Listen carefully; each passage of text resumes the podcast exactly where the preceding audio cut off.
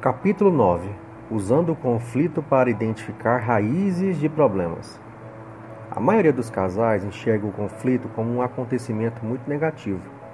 Como vimos nos capítulos anteriores, os conflitos podem ser extremamente prejudiciais e até destruir um casamento se não forem trabalhados da forma correta. Todavia, se forem identificados e administrados apropriadamente, podem servir para ajudar a determinar mentiras emocionais profundas e raízes de comportamento destrutivos. Ao longo dos anos, Jenny e eu temos encontrado muitos casais bastante frustrados por não saberem mudar seu comportamento e o padrão destrutivo das reações emocionais em suas próprias vidas. Tanto o marido quanto a esposa entendem que precisam lidar com suas próprias disfunções pessoais e não tentarem mudar as atitudes e o comportamento do seu cônjuge.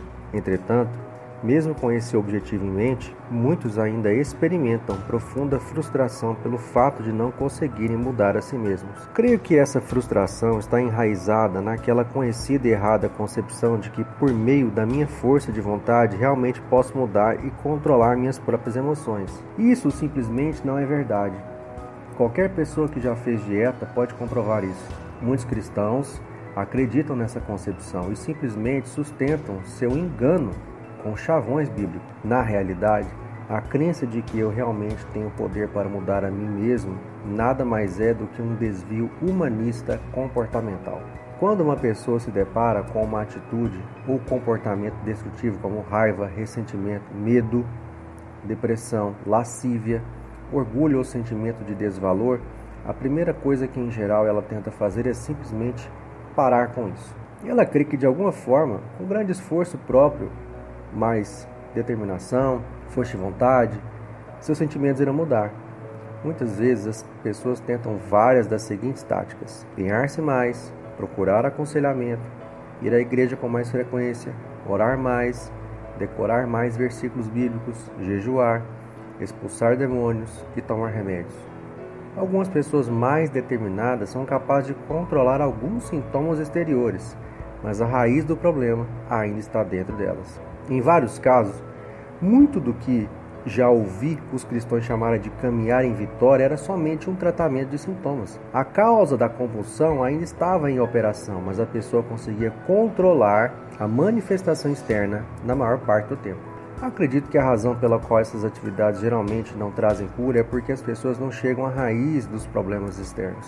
Em outras palavras, elas estão tentando fazer com que a luz do painel do carro pare de piscar na frente delas, uma martelada no painel seria eficaz para eliminá-la. Porém, como a luz era somente um indicador de que existia um problema, o problema ainda permanece. Na verdade, agora a pessoa ficará de fato em maus lençóis porque não terá mais a luz do painel para avisá-la de que há um problema. Imagine que realmente existam raízes por trás de comportamentos externos. Se as expusermos e as removermos, deixarão de produzir tais sentimentos e atitudes manifestos em nós, uma vez que a força propulsora desses comportamentos foi removida. Descobri que isso realmente é verdadeiro. Falar para uma pessoa parar de beber, de ver pornografia, de gritar com as crianças, de ficar brava ou de odiar alguém não ajudará a acabar com esse comportamento, porque é, esses são apenas sinais externos de profundas feridas e mentiras no coração. Agora imagine se pudéssemos usar um conflito que frequentemente acontece em nosso casamento para identificar as raízes dessas mentiras que estão no coração, tanto do marido quanto da esposa, e as substituirmos pela verdade. Jesus falou exatamente sobre esse processo em João 8,32. E conhecereis a verdade, e a verdade vos libertará. É muito comum vermos esse versículo das Escrituras na entrada de bibliotecas e lugares semelhantes. Entretanto, a revelação que mudou a minha vida foi descobrir que a verdade que Jesus fala aqui não é a verdade cognitiva ou intelectual, é a verdade emocional, profundamente enraizada no coração. A verdade recebida e arraigada no coração é muito diferente da verdade arraigada na mente. Por exemplo, considere a frase: Eu sei voar. O que é mais importante? A verdade experimentada no coração ou a verdade cognitiva na mente. Duas pessoas poderiam declarar sinceramente a frase citada acima.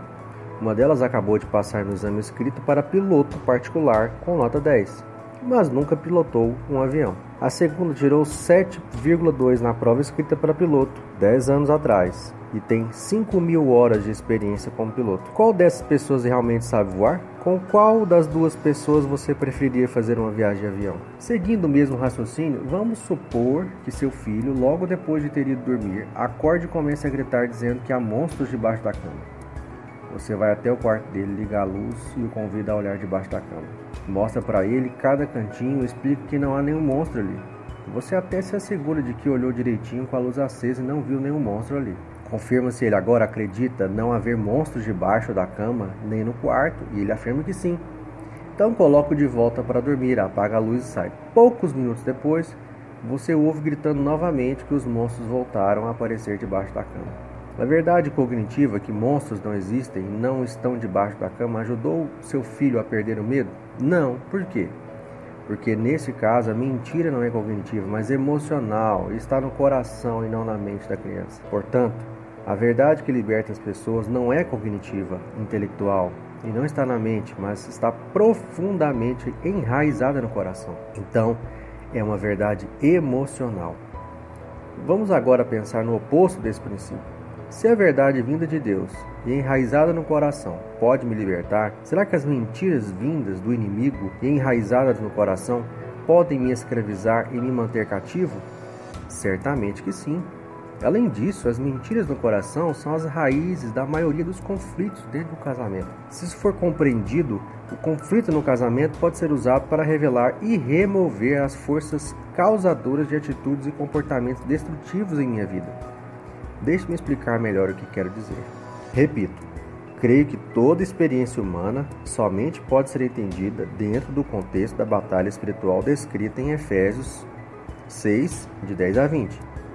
Desde o dia em que cada um de nós foi concebido, entramos em uma batalha entre Deus e o diabo para determinar quem irá incutir em nosso coração as imagens emocionais da nossa identidade e do nosso destino. Satanás procura transmitir através da vivência poderosas mentiras ao nosso coração a respeito de Deus, de nós mesmos, de outras pessoas e da vida.